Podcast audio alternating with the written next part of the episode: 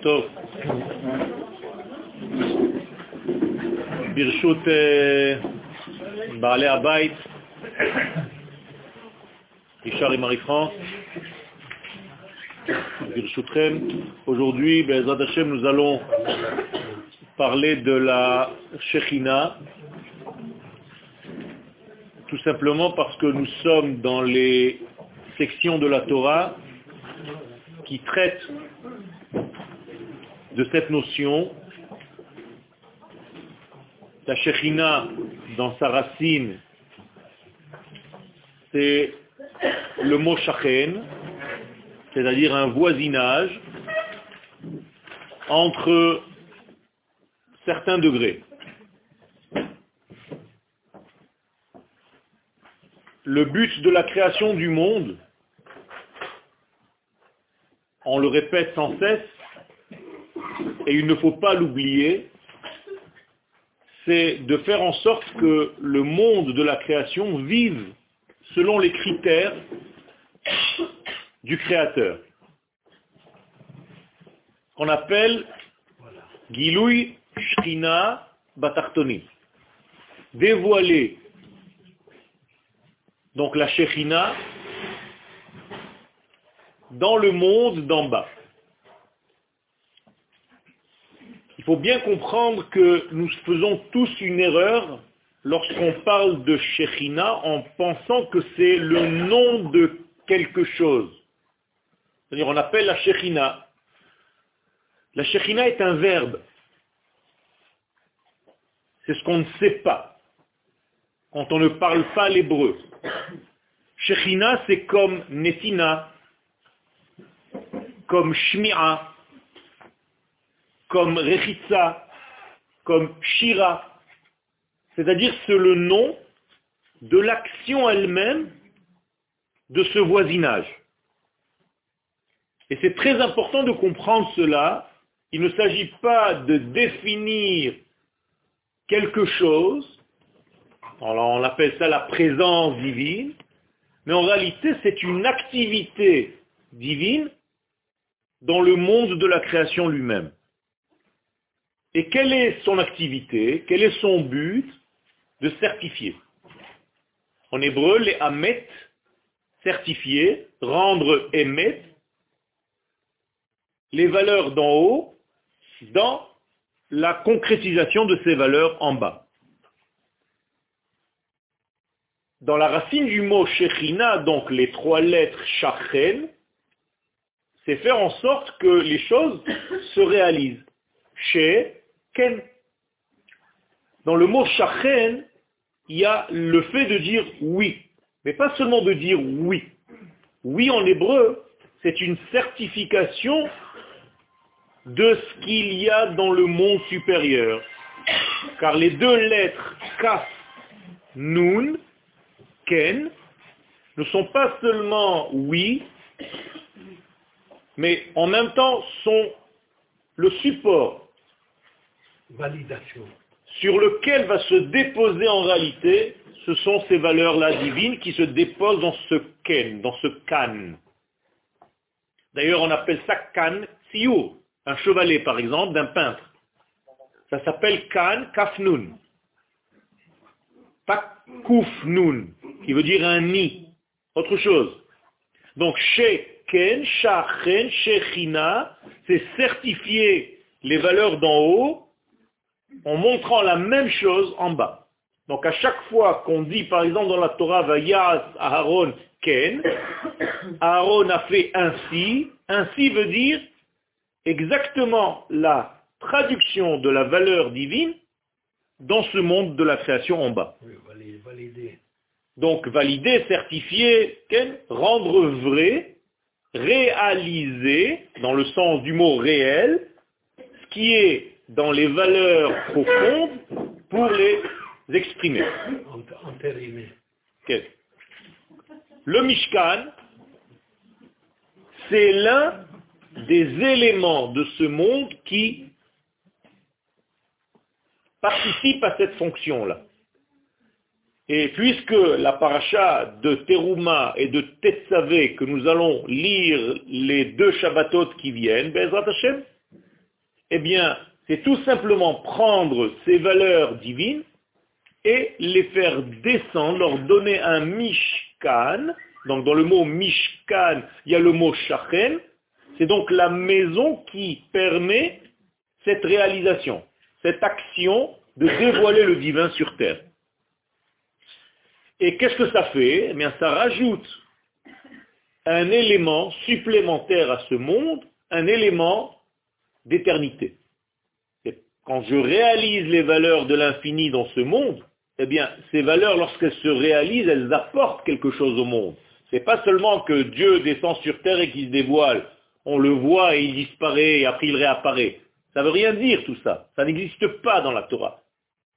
La Torah nous explique dans le sens profond que lorsqu'il y a contact, ce contact est à l'éternité, c'est fini, on ne peut plus l'enlever.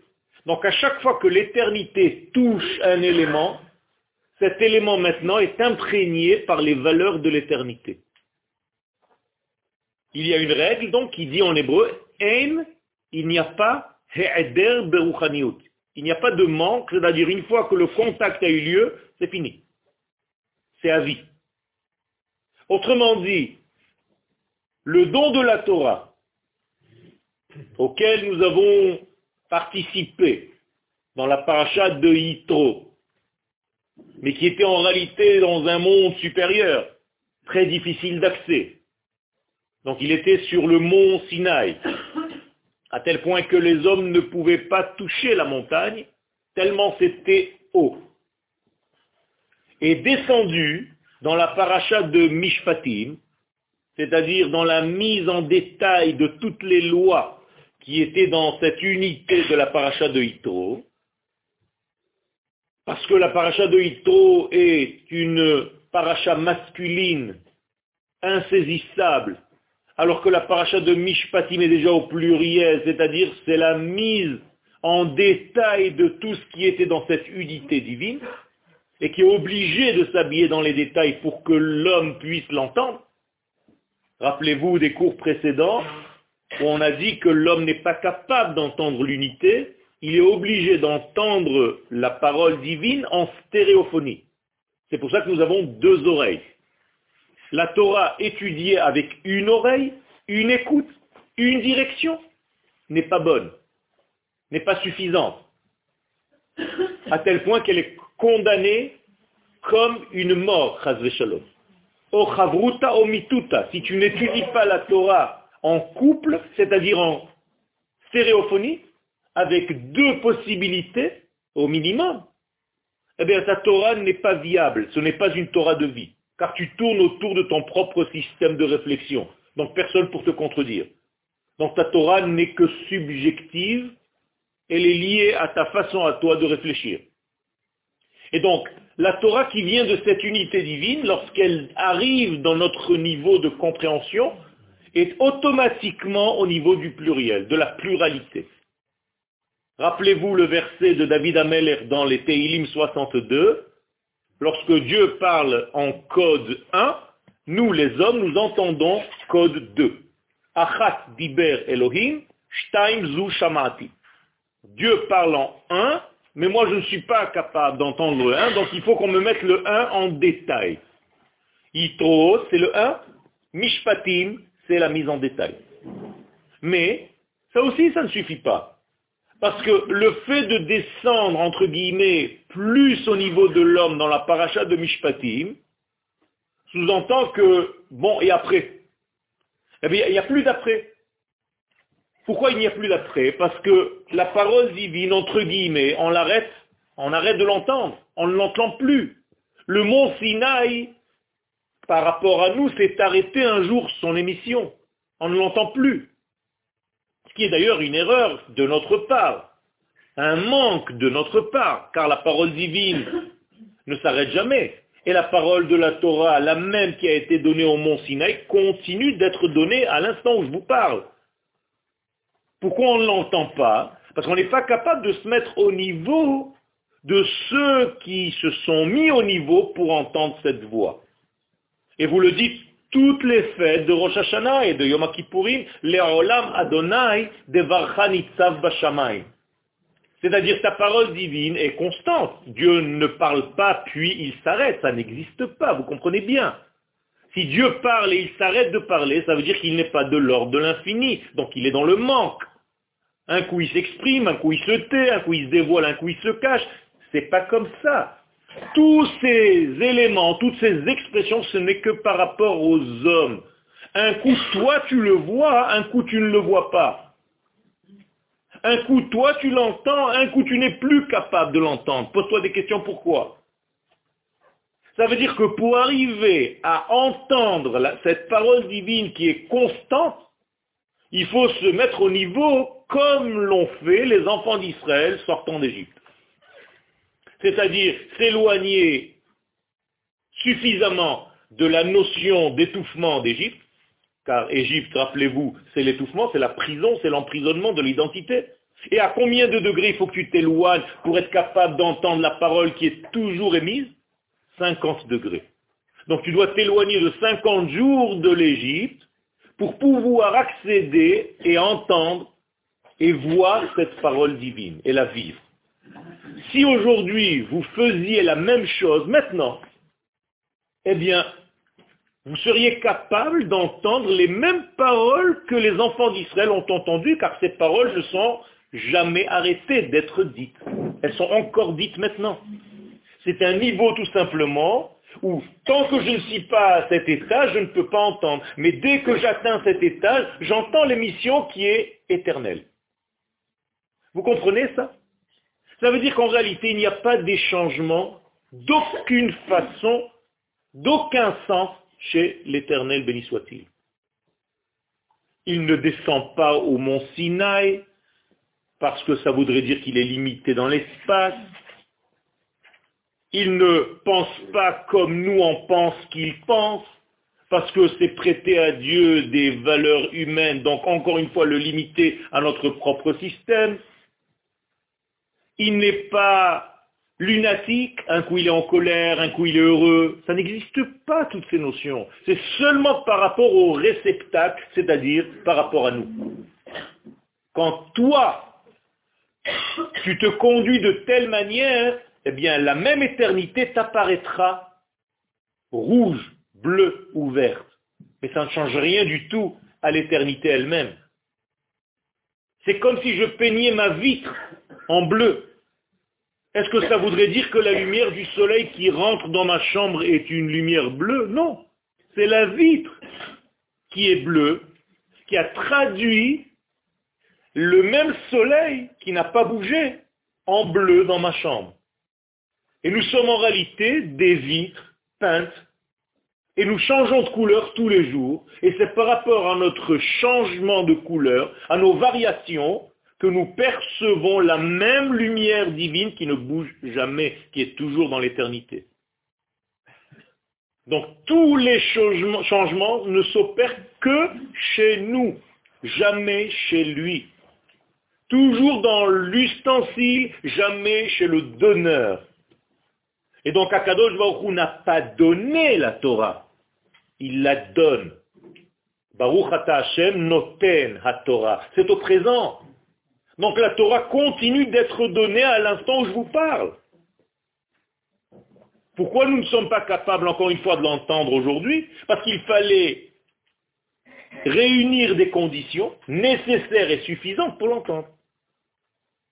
Autrement dit, être keish echad belev echad, avec un seul cœur comme un seul homme, et s'être éloigné de tout ce qui m'empêche d'entendre, c'est-à-dire Mitzrayim, au minimum 50 degrés d'éloignement. Fais-le aujourd'hui, je te garantis que tu entends les mêmes voix. C'est comme ça que vivent les kabbalistes.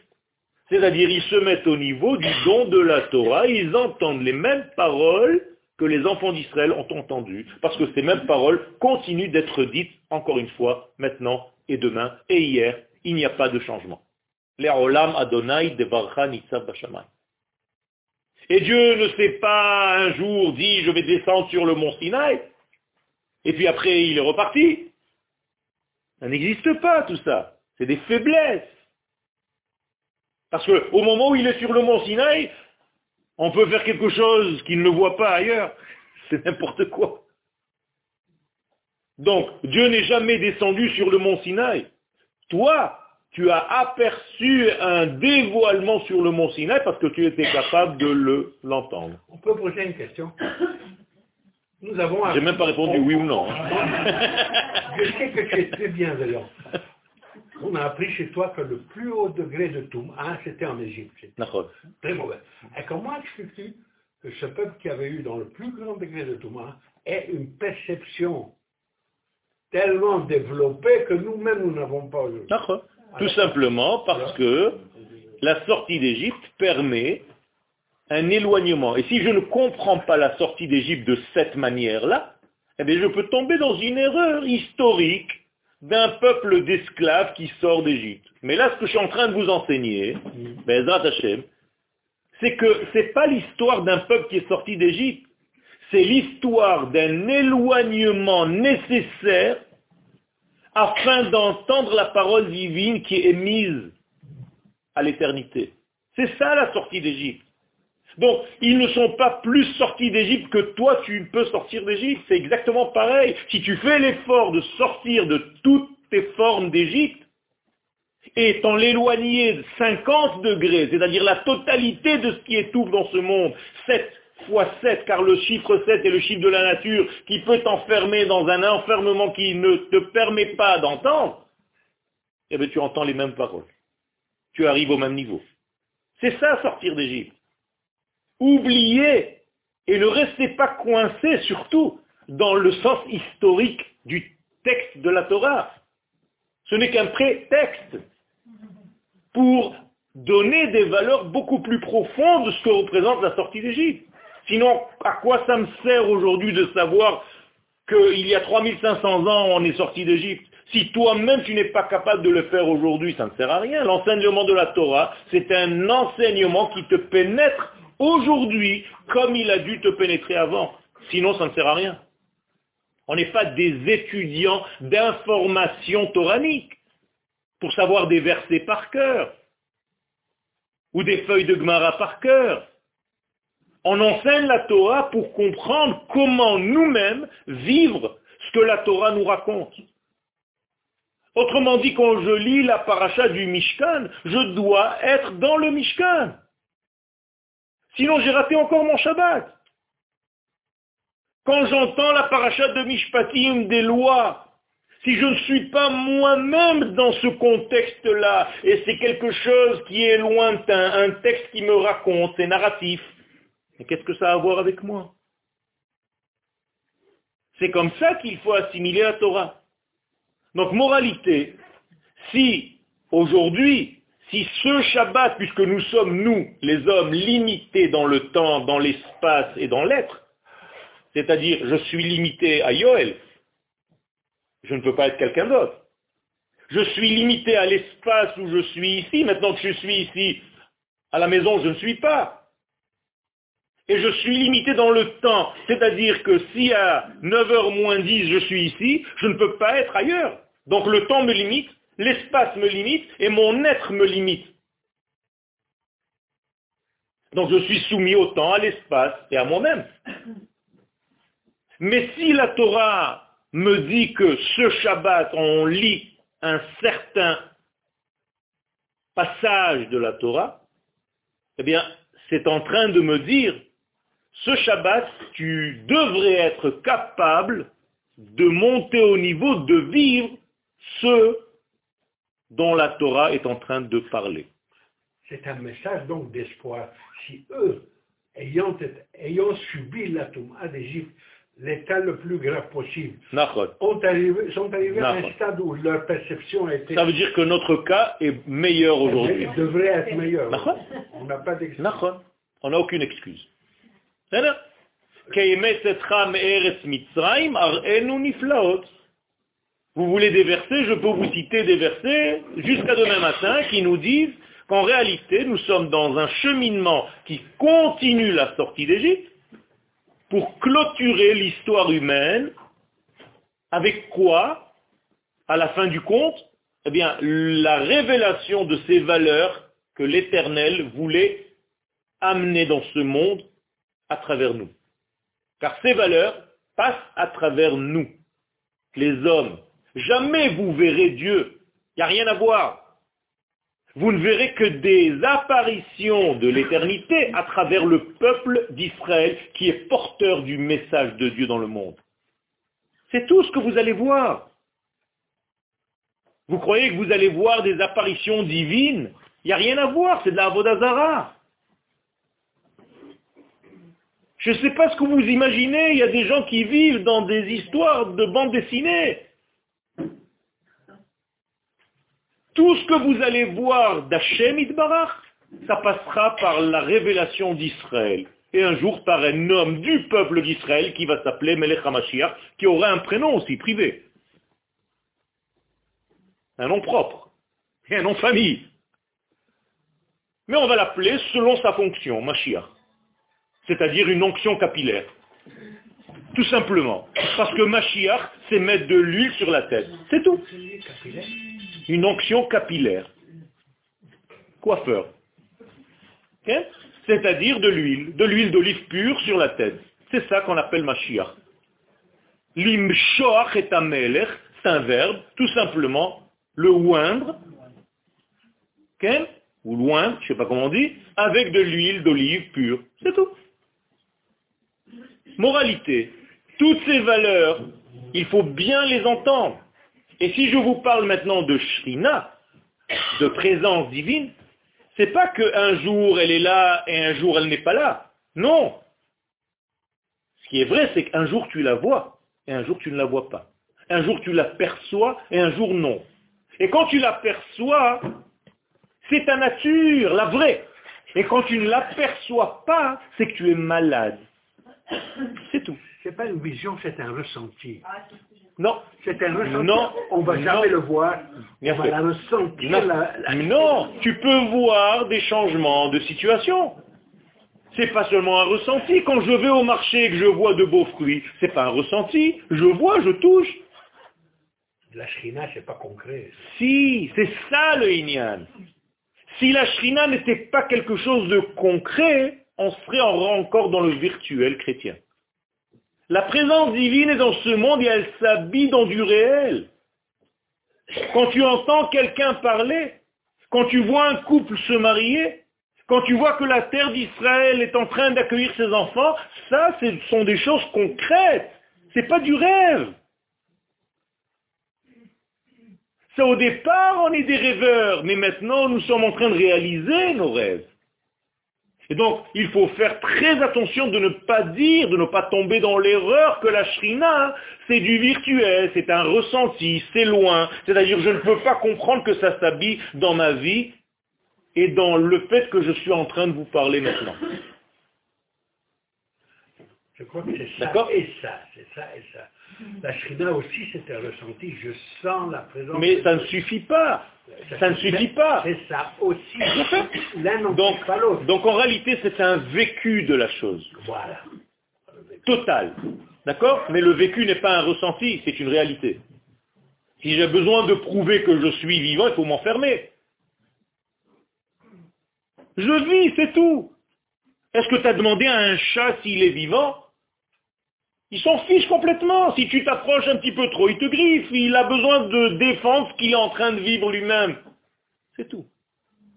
C'est-à-dire la réalisation de l'être. Le problème, c'est que l'Occident nous a rendus cérébral, cérébraux. Et on a l'impression que c'est seulement par notre compréhension des choses que les choses se font. Mais pas du tout. Je vis bien avant de réfléchir.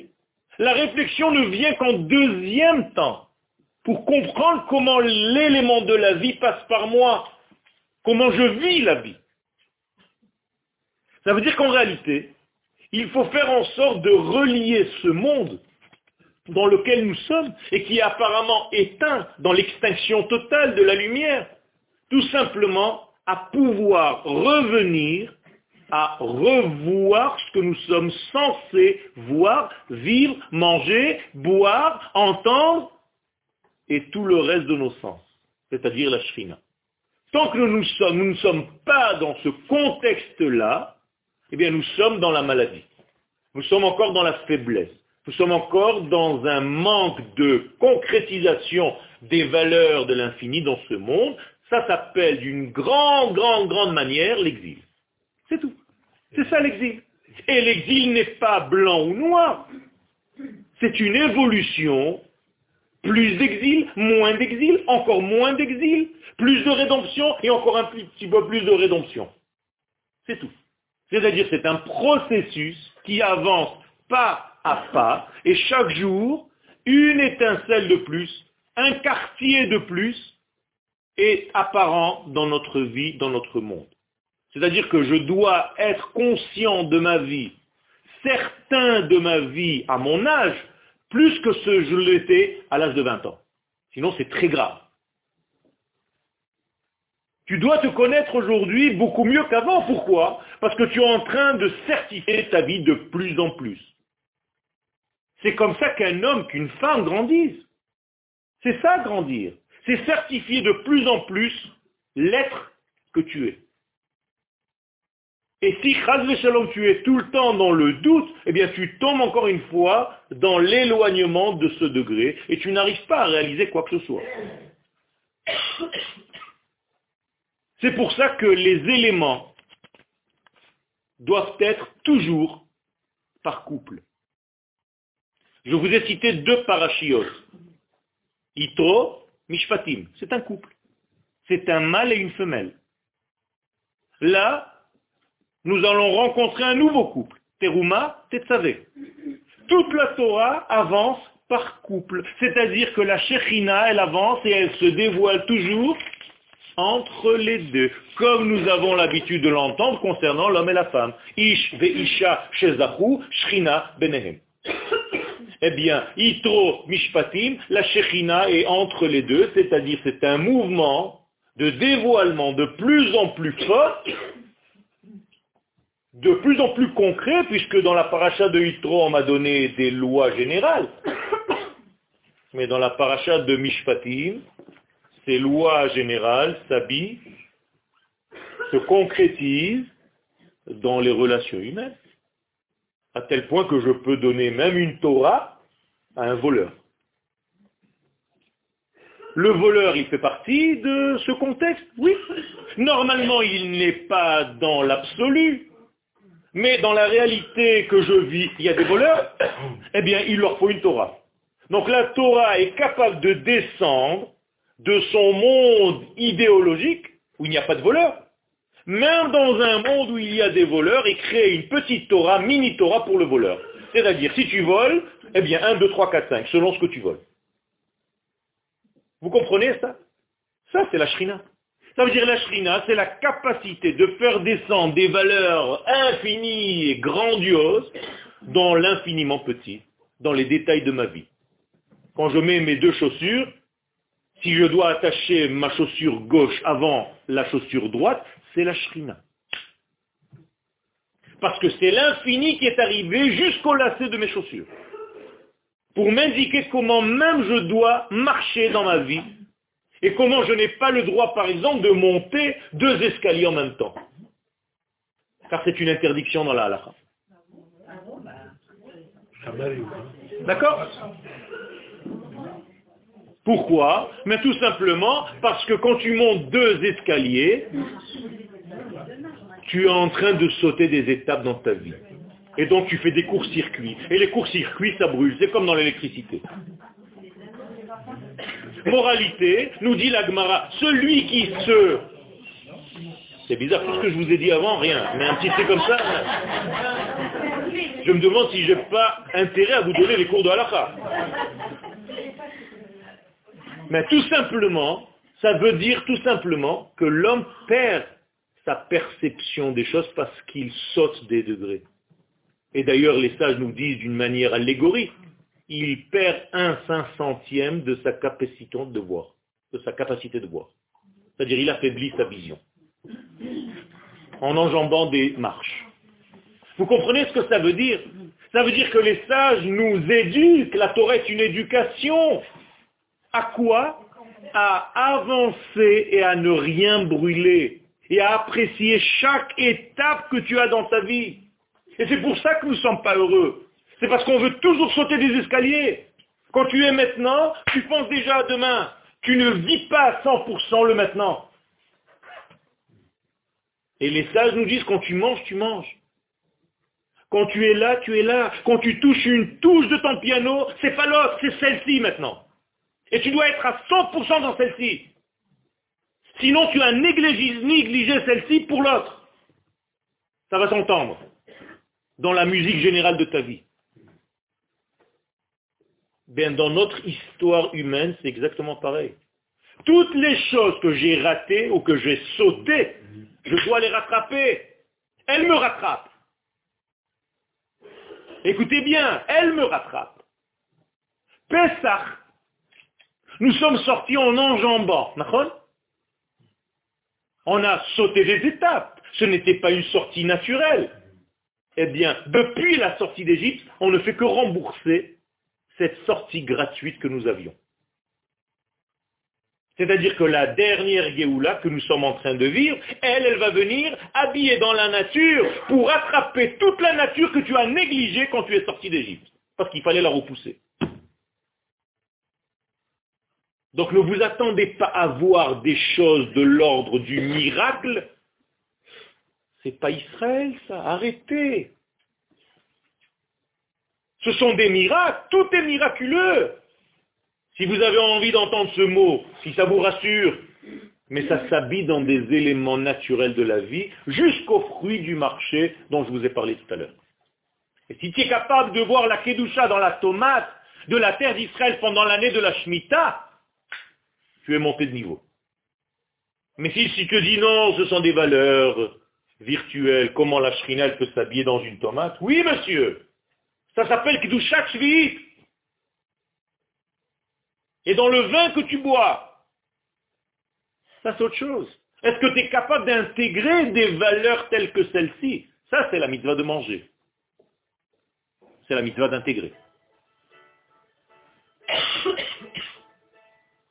Donc la Shekhinah est une colle, est un lien entre les mondes de l'infini, béni soit-il, et le monde de la concrétisation de ce degré-là.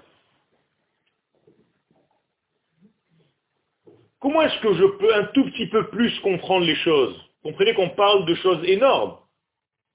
Les sages nous disent, pour un tout petit peu arriver encore à notre mental, c'est la partie inférieure de l'infini et la partie supérieure du fini. Vous comprenez? C'est comme s'il y avait un étage au-dessus, donc la Shekhina c'est le parterre d'en haut et le plafond d'en bas. Moralité, ce plafond est aussi un parterre. Donc en réalité, il fait le lien entre le dessus et le dessous. Et si je sais faire le lien, faire un pont entre le dessus et le dessous, je suis moi-même dans un processus de shrina. C'est-à-dire que la shrina se réalise à travers mes actions à moi.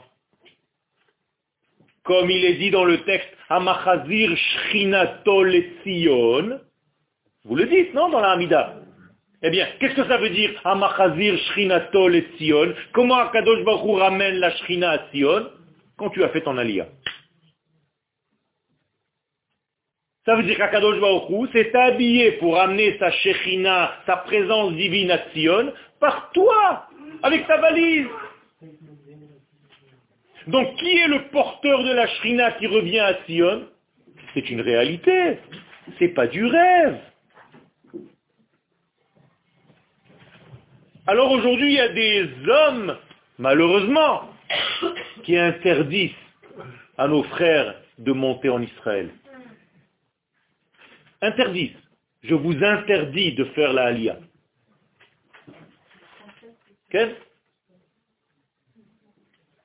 Je vois des visages qui me font comme ça et d'autres qui me font comme ça. Je vous assure, dites tous comme ça. C'est la vérité. C'est l'air malheureusement, et je suis bien placé pour les savoir parce que je suis en confrontation avec eux toute la journée.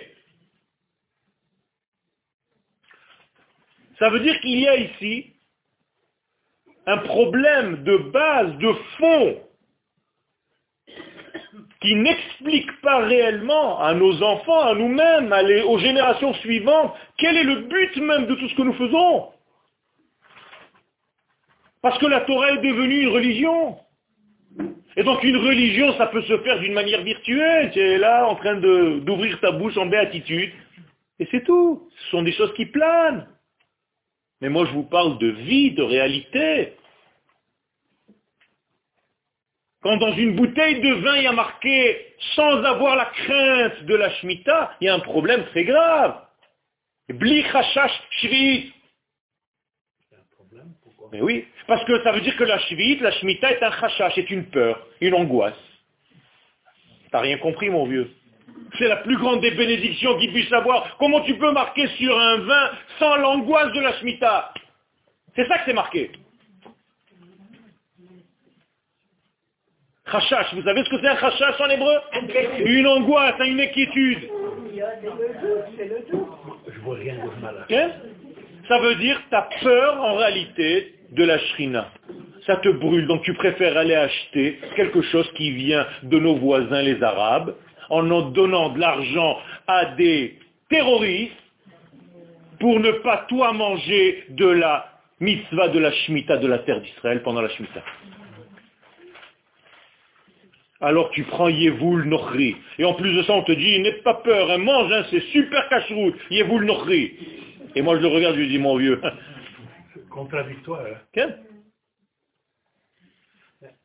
Alors à chaque fois qu'on veut me faire plaisir, quand je rentre dans quelque part, on me dit ne t'inquiète pas, hein, c'est super hein, ici. Tout est Yevoul Nochri. Merci monsieur, j'ai compris. Mais moi je veux manger de ma terre. Je sais qu'il y a un problème. Mais la mitzvah de la Shemitah que tu es en train de réaliser aujourd'hui, elle est encore des sages, elle n'est pas des Horaïta, elle n'est pas de la Torah. Parce que nous ne sommes pas encore au niveau de la mitzvah de Shemitah de Horaïta. Alors que laisser ton frère juif mourir parce que son champ est en train de sécher, ça c'est de Horaïta. Donc tu es obligé d'acheter de ton frère juif pour ne pas le laisser mourir plutôt que d'avoir une angoisse dans ton assiette, si ça s'appelle une angoisse.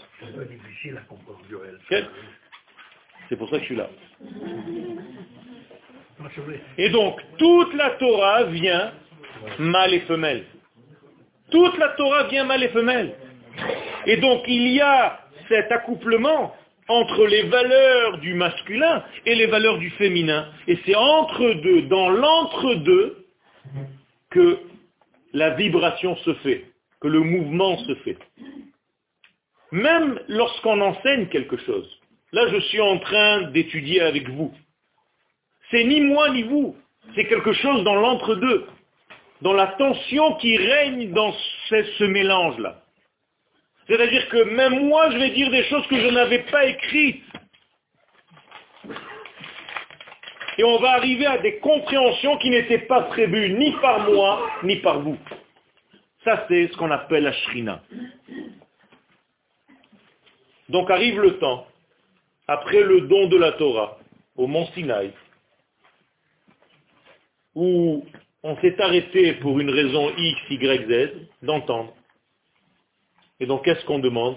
À Kadosh mets-nous quelque chose dans ce monde qui nous demande un petit peu moins d'efforts, parce qu'on n'arrive pas à être toujours à ce niveau-là d'entendre les paroles. Donc, fais-nous descendre dans ce monde quelque chose qui soit de l'ordre de la stabilité. Ça s'appelle le Mishkan. Autrement dit, le don de la Torah du mont Sinaï, quand tu es rentré chez toi le soir, tu n'as plus entendu les sons, tu n'as plus vu les voix. Où est-ce que ça va continuer maintenant? Dans le Mishkan. Et c'est pour ça que le Mishkan a été créé. Il a été construit pour que le don de la Torah continue et que la voix d'Akadosh Baruchou continue à se faire entendre où? Entre les deux chérubins du Saint des Saints. Et qui est capable d'entendre, encore une fois, là aussi, seulement celui qui est à ce niveau-là, c'est-à-dire Moshe Rabbeinu. Donc Moshe Rabbeinu, il est toujours dans la réception des choses. Toujours. C'est-à-dire c'est un appareil, Moshe Rabbeinu, qui capte tout le temps. Pas comme toi, un jour oui, un jour non. Lui, il reçoit. D'ailleurs, comment ça s'appelle la fête où on fête le don de la Torah? Matan Torah, pas Simchat Torah. Shavuot. Et qu'est-ce qui a marqué Shavuot dans vos marzorim Zman Matan Toratenu. Est-ce qu'il y a marqué quelque part dans un des Sidurim, parce que j'ai pas le même Zman Kabbalat a fait. Pourquoi on n'a pas reçu la Torah? Puisque Dieu l'a donnée.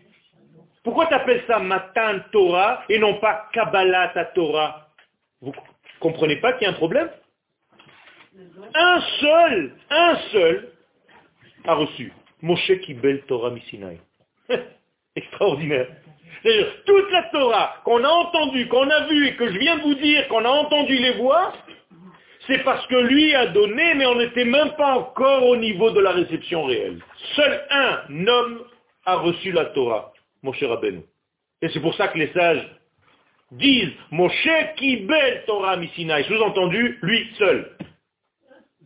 Et tout le reste, Umsara le Yoshua, Umesara, Masarota, Masar, Masar, Masar. Vous comprenez? Si un homme arrive à ce niveau-là d'entendre l'émission perpétuelle, constante, 24 heures sur 24, tout le temps, à toutes les générations, c'est que cette émission ne s'arrête jamais. Mais que nous ne sommes pas au niveau d'entendre. Donc il faut grimper. Il faut travailler. Il faut affiner nos sens pour savoir ce qui circule dans l'infini. Devenir de plus en plus nuancé, de plus en plus délicat, de plus en plus à l'écoute. On a perdu tous ces sens-là. C'est pour ça qu'on est grossier, qu'on casse des choses, qu'on n'est plus dans la hadinout, on ne sait même pas s'exprimer, on blesse. Tout simplement parce qu'on n'arrive plus à comprendre. On fait du mal autour de nous sans le faire exprès. On tue des animaux à longueur de temps. Ne serait-ce que pour manger. Mais pourquoi? Tu as besoin de manger sur le compte d'un autre être vivant Nous, on avait une chose pareille. Ça veut dire on est dans un monde où malheureusement on a l'impression que c'est là, c'est ça, c'est tout. Pas du tout. Il faut monter les mecs. Il faut grimper, il faut arrêter de s'endormir. Et quand on s'endort, à Kadosh Baruch on voit des choses pour nous réveiller, pour nous dire vous n'êtes pas arrivé encore.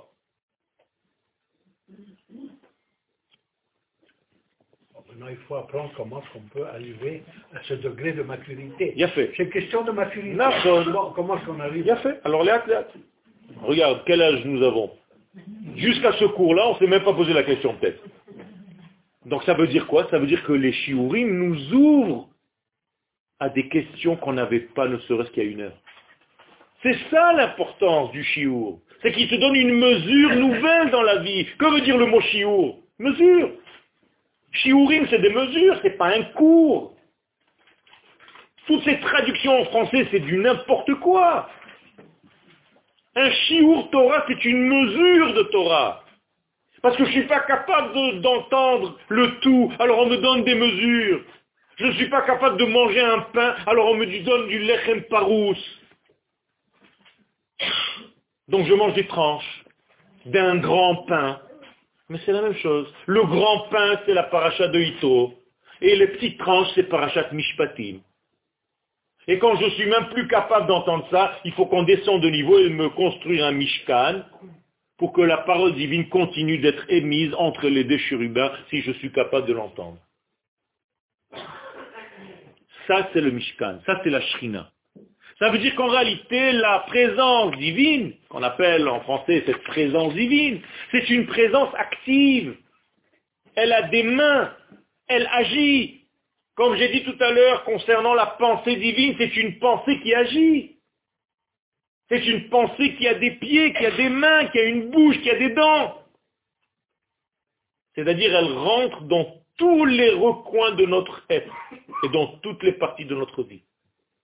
Tant que tu ne vis pas à ce degré-là, eh bien, ce sont des degrés et des degrés et des degrés de Emouna. Emouna, traduction certification. Donc je certifie de plus en plus ou de moins en moins. Ça dépend de chacun de nous. C'est-à-dire que dans cette pièce-là, il y a autant de degrés de Emouna que de personnes qui sont assises ici. C'est-à-dire autant de certificateurs que de personnes assises. Chacun certifie plus ou moins le divin dans sa vie. Et plus je certifie, plus je suis chez Ken, Shachen, Shrina. Et moins je certifie Chaz Shalom, eh bien, c'est chez l'eau. Ou chez un peu moins Ken. Par passivité et par ignorance. Hein. Par plein de choses. Par plein de choses. Par manque de volonté aussi. Par la peur. Comme tout à l'heure. Blichachash. Ça fait peur ce contact avec l'infini. Ça fait peur ce qu'on nous demande de porter le message que nous portons. Ça fait peur. Ça peut être très lourd pour certains d'entre nous. Et on a envie de repos, on a envie de se sauver, on a envie de calme, comme tout le monde. Arrêtez de nous donner des rôles à jouer dans ce monde. C'est difficile d'être porteur d'un message aussi énorme que l'infini. Ça, c'est la chokhmah. Ça, c'est l'action de la sagesse agissante. J'appelle cela chokhmat asiya. Comme c'est écrit dans la bracha que nous disons kulam bechokhma asita. Tout ce que Dieu tu as fait, c'est avec ta pensée qui a des mains. C'est-à-dire une pensée qui agit, pas une pensée virtuelle. Une pensée qui rentre dans le monde de l'action et qui change la nature des choses, qui l'évolue. Après, tu peux, la suite du verset, toute la terre est remplie de tes acquisitions. Ça veut dire qu'en réalité, la shrina doit venir et elle a des conditions. Alors voilà pour ta question. L'Agmara dans le traité de Shabbat à la page 30 nous dit En shrina shora la shrina ne peut pas se réaliser l'homme si tu es triste. Impossible. L'homme si tu es paresseux. Impossible. L'homme si tu es un rigolo qui se moque de tout. Impossible. L'homme kalutro si tu prends les choses à la légère quand on t'en parle. Impossible. L'homme dvarim betelim si tu passes ton temps à dire des bêtises toute la journée. Oublie que la shrina puisse passer par toi réellement. C'est comme si tu étais un obstacle pour cette révélation, pour cette action divine qui devrait passer à travers toi, mais à cause de toutes ces choses-là, ça ne passe pas par toi. Alors de quoi ça passe? Elle, mitoch dvar simcha shel mitzvah. Il faut que tu sois d'abord dans la simcha et toujours dans la relation d'équipe avec Akadosh Baruch Mitzvah ici, ce n'est pas un commandement. Hein. Ça n'a jamais été des commandements, les mitzvot. Les mitzvot, ce sont des conseils divins et de rapprochement d'être dans l'équipe de l'éternité. Mitzvah, c'est la racine du mot tsevet. Anachnu beotot tsevet. Nous sommes dans le même équipage. C'est intéressant. Un mitzvah, ce n'est pas un commandement. Non. La preuve que ce n'est pas un commandement, Baruch ata Hashem, Eloheinu melech haolam, asher ki deshanu bemitzvotav, vesivanu. Pourquoi tu dis deux fois la même chose? Bemitzvotav, c'est pas les commandements. Vesivanu, oui. Vous comprenez? Donc la mitzvah, c'est pas vesivanu. Sinon, tu ne peux pas dire deux choses, deux fois le même mot dans la même phrase. Donc les mitzvotav, c'est quoi? Il nous a sanctifiés, nous a rapprochés de lui par ses degrés qu'on appelle mitzvot, qui sont d'ailleurs les siens, pas les nôtres, les mitzvotav. Donc on n'a aucune mitzvah, aucune. Ce sont ces mitzvot à lui. Alors qu'est-ce qu'il a fait? Il m'a fait participer à sa mitzvah à lui, en me la donnant à moi pour que je l'applique. En réalité, qu'est-ce que je fais? En appliquant sa mitzvah, je le dévoile par moi dans ce monde. Donc je deviens un canal de sa lumière. Donc à chaque fois que je fais une mitzvah, là je fais une mitzvah d'enseigner la Torah, que se passe-t-il Eh bien il y a des morceaux d'infini qui passent par moi. C'est tout. Parce que je fais une mitzvah, je me relie à l'éternité et j'essaye de faire passer tant que je peux. Et je me déplace et je fais des efforts pour venir donner un cours. Et des efforts pour le préparer. C'est-à-dire que je rentre dans l'équipe. Et il l'utilise comme l'un des équipiers de l'équipage de ce mouvement, de la shrina. Donc il faut être dans la simcha. Or la simcha ne peut pas venir si tu ne ressens pas, ne serait-ce que au moment où tu la ressens, une entité. Simcha égale shalem, égale entité. Sinon ce n'est pas de la simcha. Comme il est dit dans Melachim, dans le livre des rois, chapitre 2, verset 3, alors si tu ne sais pas faire la simcha, que dit le livre des rois? Prends-toi un musicien. Un musicien, c'est-à-dire écoute de la musique. Fais-toi un plaisir pour entendre quelque chose qui va te mettre dans le degré de ressentir une certaine simcha, car en entendant cette musique, tu vas recevoir ce flux divin parce que ça va t'ouvrir l'esprit et le cœur. Et donc, regardez le, le, le, verset. menagen. Prenez-moi un musicien. Apportez-moi un musicien. Vehaya kenagen amnagen. Lorsqu'il commencera à jouer, vatei alav yad Alors la main de Dieu commence à se faire voir sur moi. Parce que je m'ouvre à cette musique. La musique ouvre. Les sons. Vous savez que chacun de nous a un son. Chacun de nous a un son. Chacun de nous est un son. Mais il faut que je le trouve. Moi, je suis ainsi. Toi aussi. Vous comprenez? Et si tu n'entends pas le son de ta vie, la vibration de ta vie, tu ne peux pas avancer. Tu ne sais pas de quoi tu es fait, quelle est ta nature, quelle est ton identité. Tu marches, tu vis, tu te lèves le matin, tu manges, tu dors. Tu as une musique, tu as une écriture, tu as quelque chose à toi. Il y a une mitzvah d'écrire un livre dans sa vie. Vous savez ce que ça veut dire? Alors les, les gens ont transformé ça, que chacun doit écrire un livre de Torah. D'accord. Mais en réalité, quel livre tu dois écrire? Le tien celui de ta vie, celui de ta propre compréhension de la Torah. Comment la Torah de l'infini passe aussi par mon canal? C'est ce qu'a fait Rashi, il a donné un pérouche. C'est ce qu'a fait le Rambam, il a donné un pérouche. C'est ce qu'a fait Rabbi Shimon Bar Yochai, il a donné son pérouche. C'est-à-dire chacun d'entre eux a dévoilé sa propre musique du même infini. Vous comprenez? Si vous ne rêvez pas qu'un jour il y ait votre nom comme un des commentateurs de la Torah, il y a un problème. Pas pour l'orgueil, pour qu'on dise regardez, je suis marqué en bas. Pas pour ça. Parce que ça, c'est facile à déceler. Mais tout simplement pour être encore un soldat de cette grande lumière. Encore un canal par lequel cette lumière est en train de traverser le monde cette couche épaisse qui empêche et qui nous fait voir ces horreurs quelles qui nous entourent aujourd'hui.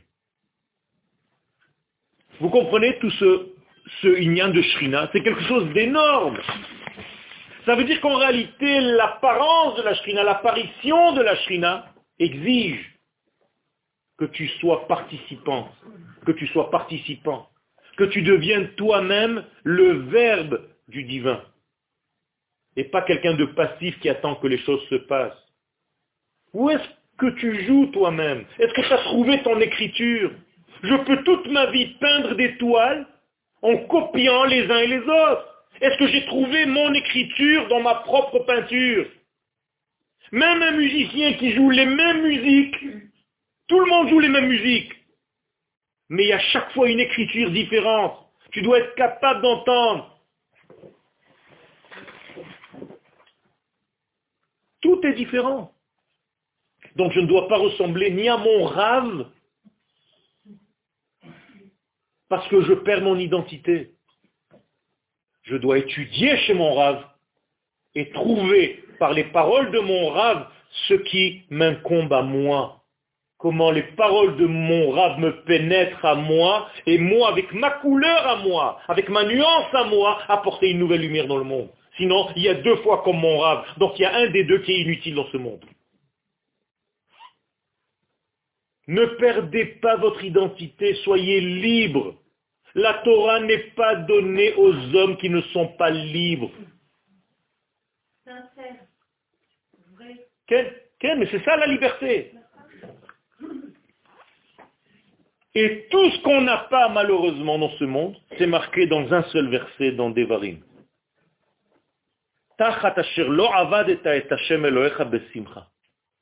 Tout ce qui t'arrive, malheureusement de pas très bien, c'est parce que tu n'as pas servi quand tu as fait les choses, tu n'étais pas dans la simcha quand tu les as faites. C'est incroyable. Qu'est-ce que vous voulez? Tout est marqué. C'est dans la Torah. Quel, quel dans la Torah Dvarim Kafret. Dvarim chapitre 28. Quand tu ne fais pas les choses, dans, tu n'es pas entier dans ce que tu fais, tu ne te mets pas dans ce que tu fais. Même dans un cours de Torah, tu viens enseigner mais tu n'es pas entier dans ce cours-là. Il n'y a que ta tête qui marche, ça ne marche pas. Il faut que tu sois un feu dans tout ce que tu fais. C'est-à-dire que ta tête marche, que tes ressentis marchent, que ton corps marche, tout entier. Tous mes ossements doivent bouger. Mais vadaï. Et ça, c'est le secret, tout le temps, tout le temps, tout le temps, de savoir quel est le sens de cette shrina dont je suis en train de parler maintenant. Et comment est-ce qu'on peut voir la lumière d'Akadosh Baruch Hu? Il y a un verset dans Teilim, Hodou Lashem Kiru Bishmo, Bakshu Panav Tamid. Comment est-ce qu'on peut être Mevakshim, demander le visage? Qu'est-ce que ça veut dire le visage d'Akadosh Baruch Hu? Est-ce qu'on peut voir le visage d'Akadosh Baruch Hu? C'est de l'arrogance. Regardez ce que dit Rabbi Yossé dans la Gemara, dans le Midrash Teilim. Mais Tu veux voir la Shrina dans ce monde? Dit Rabbi Yossé Pas de problème. Asok Torah be'eretz Israël. Tu n'as qu'à étudier la Torah, mais la Torah de la terre d'Israël. C'est-à-dire la Torah des secrets. Extraordinaire, une réponse du Rabbi Yossé.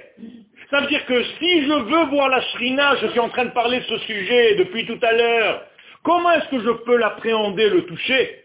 En étudiant la Torah sur la terre d'Israël. Car quand tu étudies la Torah sur la terre d'Israël, c'est un autre degré de Torah. C'est un Torah qui est de l'ordre du vécu et non pas seulement de la pensée ou de l'intelligence cérébrale. Tu vis ta Torah. Et tu commences à vibrer de toi-même que lorsque la Torah passe par toi. Ça, c'est la Torah de la terre. Pourquoi on appelle ça la Torah de la terre? C'est pas un jeu de mots. C'est la Torah de la terre. Alors que la Torah qu'on a reçue au Mont Sinaï, c'était la Torah du ciel. Qu'est-ce que ça veut dire la Torah de la terre? Eh bien, la terre, la matière, a sa Torah. Tu n'es pas capable de l'entendre. Pourquoi? Parce que pour toi, la Torah, c'est toujours quelque chose de lointain. Et moi, je suis en train de te donner un chidouche. Si tu écoutes la terre d'Israël, réellement, si tu es disponible à cette écoute, tu entendras des messages qui viennent de cette terre-là. Et cette terre-là, elle a une Torah à elle, elle a sa Torah, c'est-à-dire les lois qui gèrent sa propre existence. Et chacun de nous a une Torah. Et notre Torah, ce sont les lois qui gèrent notre vie. Comme une fleur et comme un papillon. Un papillon a une Torah. Ce sont les lois de sa vie et les mouvements de ses ailes. Et toi aussi, tu as une Torah. Encore une fois, nous sommes retombés dans la religion. Et pour nous, la Torah, c'est un livre. Et on n'a rien compris. On te dit sur la terre d'Israël, qui a trait à la terre en Israël. Qu'est-ce que c'est? En Israël, c'est-à-dire pas seulement au niveau géographique, mais au niveau de ce que veut dire tout le degré de Israël. C'est pour ça que quand tu es venu ici, on a dit que tu es monté. Tu as fait ton aliyah. Qu'est-ce que ça veut dire tu as fait ta aliyah? Tu es monté de niveau de vision des choses. Alors que, de facto, tu es descendu de plus en plus sur terre. Et ceux qui ne veulent pas monter, ils se disent, on va perdre notre Torah. Très rigolo. Tu vas perdre ta Torah. Comme si tu avais quelque chose à perdre. C'est ici la Torah. Et ça, c'est la Torah du secret. C'est-à-dire la Torah qui est dans l'entité des choses. Ce qu'on appelle le pardes. Pshat, remez, drash et sod. Et si tu n'enlèves une seule lettre de ces quatre lettres, a un problème. Tu n'as pas le droit d'enlever, parce que même le premier niveau, le niveau du pshat, il est très important. Mais tu ne peux pas le comprendre tant que tu n'as pas compris tous les autres degrés. C'est ça le secret. Ça devient un pardès. Un pardès, c'est un verger. Et si tu enlèves le sod, ça devient péred, une ânesse. Et si tu inverses les lettres et tu fais l'inverse, ça ne marche pas. Doref, si tu n'as pas le pshat, tu écrases. Toutes les lettres, tu peux trouver une combinaison qui veut dire quelque chose. Il faut un pardès. Le pardès, c'est beau, ça a une bonne odeur, ça sont des belles couleurs, et ça donne un repos à ton âme. Ça, c'est le pardès de la Torah. Donc la shrina, c'est l'inverse, l'antithèse de Neshicha. Neshicha, c'est les mêmes lettres que Shrina, mordre. Quand tu mords, tu enlèves un morceau. Tu ne peux pas avoir la Shrina quand tu as un manque. Donc pour avoir la Shrina, il faut que tu sois dans l'entité. Et l'entité, c'est un peuple sur sa terre. C'est ça le secret du Mishkan. Alors je vous pose la question, comment est-ce possible d'avoir la Shrina dans le Mishkan? On n'était pas encore sur la terre d'Israël. Ça contredit apparemment tout ce que je viens de dire. Vous voyez, je vais dans votre sens. Je me fais des questions difficiles. J'aurais pu finir et me dire, voilà, c'est bien. Tout simplement parce qu'il y a des niveaux dans la shrina, c'est tout. Ce sont des étapes. Tu avances. Alors dans le désert, tu es comme un nouveau marié. On ne sait pas trop où on va. On se retrouve tous les deux dans un appartement. Jusqu'à maintenant, tout le monde nous aidait. Maintenant, la simcha est redevenue euh, basique. Maintenant, on est tous les deux tout seuls. Il n'y a plus papa, il n'y a plus maman, il n'y a plus machin, il n'y a plus... Qu'est-ce qu'on fait maintenant? Eh bien, ça, c'est le début. C'est le départ. Et tout doucement, tu trouves une assise dans ta vie et tu trouves un équilibre jusqu'au moment jusqu'au moment où tu viens sur la terre d'Israël et la Shrina descend de plus en plus dans la matière. Car au départ, elle descend où? On a dit, dans le monde céleste, Yitro. Après, elle descend dans des lois humaines, Mishpatim. Après, dans le Mishkan, ça descend dans du végétal, c'est des morceaux de bois, et des tentures animales. Mais il n'y a pas encore de pierre. Quand tu arrives en Eretz Israël, le temple de Jérusalem est en pierre. Pourquoi? Parce que la Shrina est descendue du monde céleste par le monde humain, par le monde animal, par le monde végétal, et elle doit arriver dans le monde du minéral. Tant que la Shrina n'a pas touché le monde du minéral le plus bas, tu n'as pas fini ton travail. Donc plus les choses sont dans la terre, plus elles montrent la supériorité des choses. Autrement dit, quand tu es grand, tu dois être capable de rentrer dans les plus petits détails des choses. Ça, c'est un grand patron. C'est celui qui sait aussi rentrer dans tous les petits recoins de son usine. Mais quelqu'un qui sait juste être dans son bureau et regarder les employés, son usine est en train de se casser la figure. Akadosh Baruch il est aussi grand et il peut s'habiller dans l'infiniment petit. C'est de là que nous devons apprendre comment la Torah, qui est immense, faut savoir aussi comment elle rentre dans les détails de notre vie par le mouvement que nous sommes les acteurs du dévoilement de cette Shrina.